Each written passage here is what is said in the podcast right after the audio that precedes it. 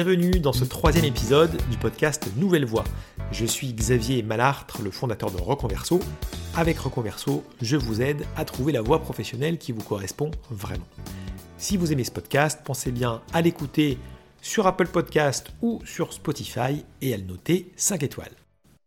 Dans cet épisode, je vais vous parler des 5 étapes pour trouver sa voie et réussir son changement de vie professionnel. Alors, c'est vrai que ces 5 étapes, on va en parler rapidement, en quelques minutes, mais dans la réalité, chaque étape va prendre plusieurs semaines, parfois même plusieurs mois, parce qu'un changement de vie professionnel, ça ne se fait pas en 5 minutes. Donc l'idée de l'épisode, c'est de vous donner une vue globale sur les différentes étapes que vous allez franchir pour réussir ce changement de vie professionnel. Ces 5 étapes, c'est celles que j'ai identifiées, celles que j'ai choisies pour construire le parcours que je propose avec Reconverso. C'est parti. Première étape, se reconnecter à soi. Se reconnecter à soi, c'est se reconnecter à ses envies, à ses aspirations profondes qui parfois sont enfouies sous un certain nombre de couches, de carapaces qu'on a pu se mettre par le, par le passé. Par exemple, il va être important de se déconditionner. Ce que je veux dire par là, c'est que souvent, on s'est conditionné en partie dans nos expériences précédentes parce qu'on n'avait pas bien le choix. On a fait des choses, des missions, des tâches, voire même des valeurs qui nous plaisaient pas réellement, ne correspondait pas complètement à nos aspirations profondes, mais on n'avait pas bien le choix. Donc on s'est conditionné pour se dire, allez, j'y vais, ça me va bien et ça me, ça me correspond. Puis quand on prend du recul, on se dit, non, en fait, ça et ça, ça ne me correspondait pas vraiment. Donc c'est ça que j'appelle le déconditionnement. On va déjà enlever une première couche, une première carapace qui était sur nos envies profondes et qui cachait ces, aspirations-là. La deuxième chose à faire, ça va être de ce que j'appelle dépoussiérer les influences. Alors les influences, c'est quoi? Bah, C'est votre entourage, que ce soit la famille, les amis, qui, quelque part, a une idée bien précise aussi des métiers qui sont intéressants, des métiers qui ne sont pas intéressants. Par exemple, vous avez des familles où l'entrepreneuriat est très valorisé, et puis d'autres où c'est vécu comme quelque chose de, risqué, euh, sur lequel il ne faut pas se lancer. Donc, cette influence-là, même si on essaye de s'en détacher, même si on se dit, moi je ne suis pas du tout influençable, on l'est forcément un petit peu, et du coup, ça va être important de détecter ça, pour enlever cette deuxième couche, après le conditionnement, enlever les influences, pour vraiment pouvoir se reconnecter à nos aspirations, à nous.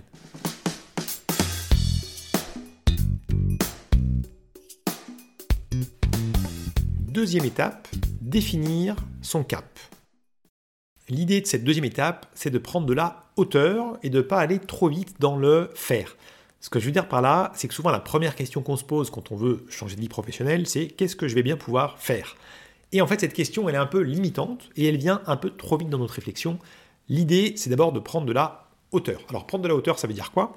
Ça veut dire déjà pas uniquement zoomer sur sa vie professionnelle, mais dézoomer pour avoir une vue d'ensemble sur sa vie globale. La vie professionnelle faisant partie d'un tout avec la vie personnelle et puis tout ce qui va avec. Et donc la première question à se poser avant de se dire bah, qu'est-ce que je vais faire, c'est déjà bah, de quoi j'ai envie en fait. De manière générale, de quelle vie j'ai envie, de quel équilibre de vie euh, j'ai envie? Euh, voilà, qu'est-ce qui au global, constitue mon projet de vie et pas uniquement mon projet professionnel? Donc ça, c'est un premier élément pour prendre de la hauteur. Il y a une deuxième question qui va se poser, c'est la question du sens qu'on veut donner à son travail, de l'impact qu'on va avoir dans son travail. Euh, à quoi je peux contribuer, en quoi je peux aider les autres, en quoi je peux aider la société, qu'est-ce que je peux apporter par mon travail. Cette question du, sens, elle va nous permettre d'être beaucoup plus alignés avec notre projet. Et cette question, c'est vrai qu'il faut se la poser en amont avant de se dire bah, qu'est-ce que je vais bien euh, pouvoir faire. Donc ça, c'est déjà deux questions importantes qui permettent effectivement de, prendre de la hauteur. Et puis il y a un troisième point que je trouve important, c'est de se dire euh, quelles sont les choses qui sont très importantes pour moi et pour lesquelles je ne veux surtout pas passer à côté. Et donc ça c'est important aussi en se disant, bah voilà, quel que soit le, projet professionnel que je choisirai demain, je ne veux pas que ça m'empêche de vivre telle ou telle chose, je ne veux pas que ça m'empêche de passer du temps euh, pour ceci, pour cela, voilà, par exemple avec ma famille, euh, je ne veux pas que ça m'empêche de passer du temps pour faire du sport. Je ne veux pas que ça m'empêche de vivre ma passion pour les voyages ou pour euh, je ne sais quoi.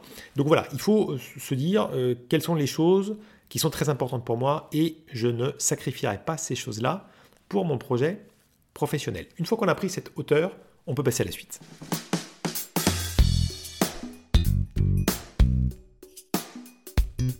Troisième étape, mieux se connaître.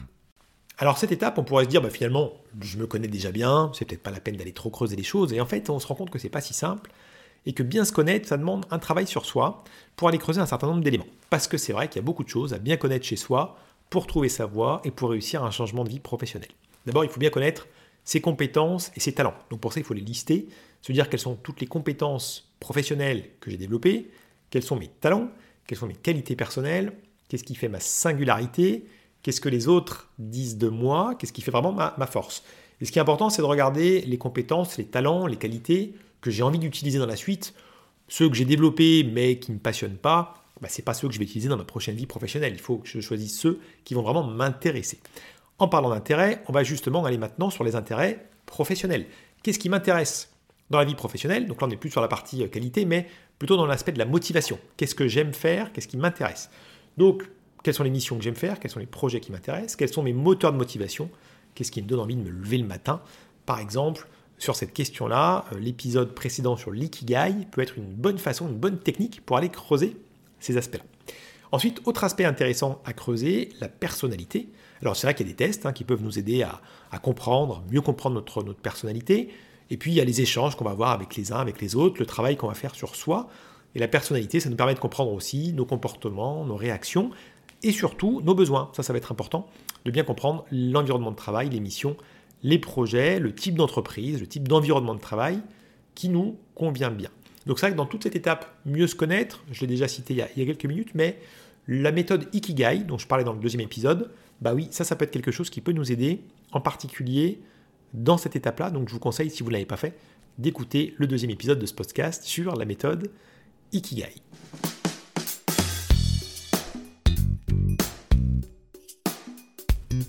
Quatrième étape, trouver des idées et développer sa confiance.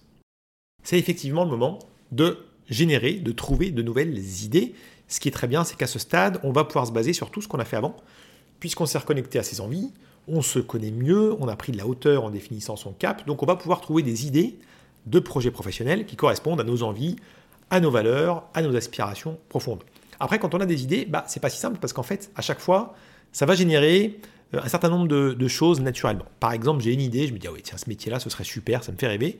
Puis je vais peut-être me dire, ouais, mais en fait, j'ai pas le niveau, je ne pourrais pas arriver à faire ce, métier-là, j'ai pas les compétences, j'ai pas le talent pour ça. Ou alors je vais me dire, bah, ça prendra beaucoup trop de temps, ou alors peut-être que ça va pas être suffisamment rémunéré par rapport à mes besoins, etc.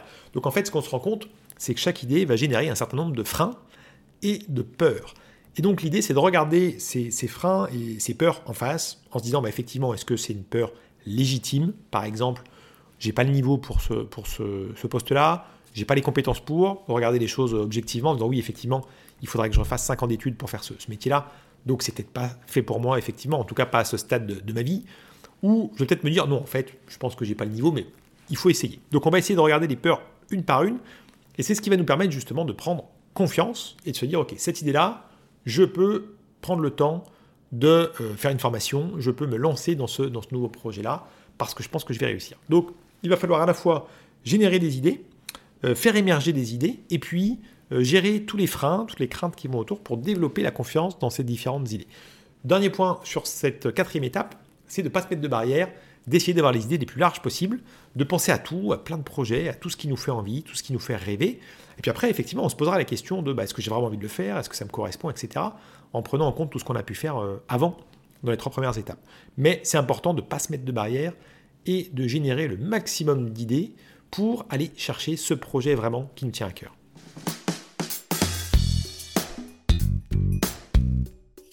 Cinquième et dernière étape, passer à l'action. La première action qu'on peut mener, c'est de tester les idées qu'on a eues dans l'étape précédente. Donc l'idéal pour tester, c'est de s'immerger vraiment dans le poste ou le projet qu'on convoite. En fait, ça sert à quoi? Ça va servir à valider nos idées. Que ce soit pas uniquement quelque chose qui nous fait rêver, qui nous donne envie, mais vraiment qu'on essaye, qu'on teste les choses de manière concrète et qu'on puisse se dire, ok, je valide effectivement que cette idée-là, c'est une bonne idée et que j'ai vraiment envie de réaliser ce métier. Pour prendre un exemple, euh, on peut se dire tiens, j'ai super envie de devenir apiculteur, ça me fait rêver, j'ai vu un reportage à la télévision sur le métier, ça me donne vachement envie, et puis ça correspond à mes aspirations. Et puis, quand on va tester ce métier réellement, qu'on va rencontrer des apiculteurs, qu'on va discuter avec eux, qu'on va passer notre quotidien avec eux dans les missions quotidiennes, peut-être qu'on va se dire bah, finalement, oui, ça me faisait rêver, mais quand je vois la réalité du métier, ça m'intéresse un peu moins que ce que j'avais imaginé. Donc ça, c'est l'idéal. Et si on ne peut pas vraiment tester le métier très concrètement, eh bien dans ce cas-là, on va plutôt interroger des personnes, euh, se renseigner, euh, contacter des personnes qui font déjà ce métier-là pour qu'elles puissent nous dire ce qu'elles pensent de leur métier, ce qui est bien, ce qui est moins bien, quelles sont les contraintes, qu'est-ce qui est super dans ce, dans ce métier-là, quelle formation il faut faire pour accéder à ce poste-là, etc. Donc première chose, on va tester. Deuxième chose, pour passer à l'action, eh ben, on va se décider. On va regarder nos différentes pistes, les différents tests qu'on a pu faire, et on va se dire, bah, effectivement, la voie qui me fait rêver et qui en plus, concrètement, j'ai pu valider cette idée-là, eh ben, j'y vais. Et donc là, on va se décider sur ce nouveau projet professionnel. Et enfin, bien sûr, on va se lancer vraiment dans ce, dans, ce projet-là. Pour se lancer, le dernier conseil que je donne là-dessus, c'est de se créer un plan d'action, une feuille de route, où on va se dire, voilà l'objectif vers lequel je veux aller, voilà le timing que je me donne, et puis le temps que je me donne pour vraiment accéder à ce nouveau projet professionnel, avec toutes les étapes qui vont me permettre d'accéder à ce nouveau projet.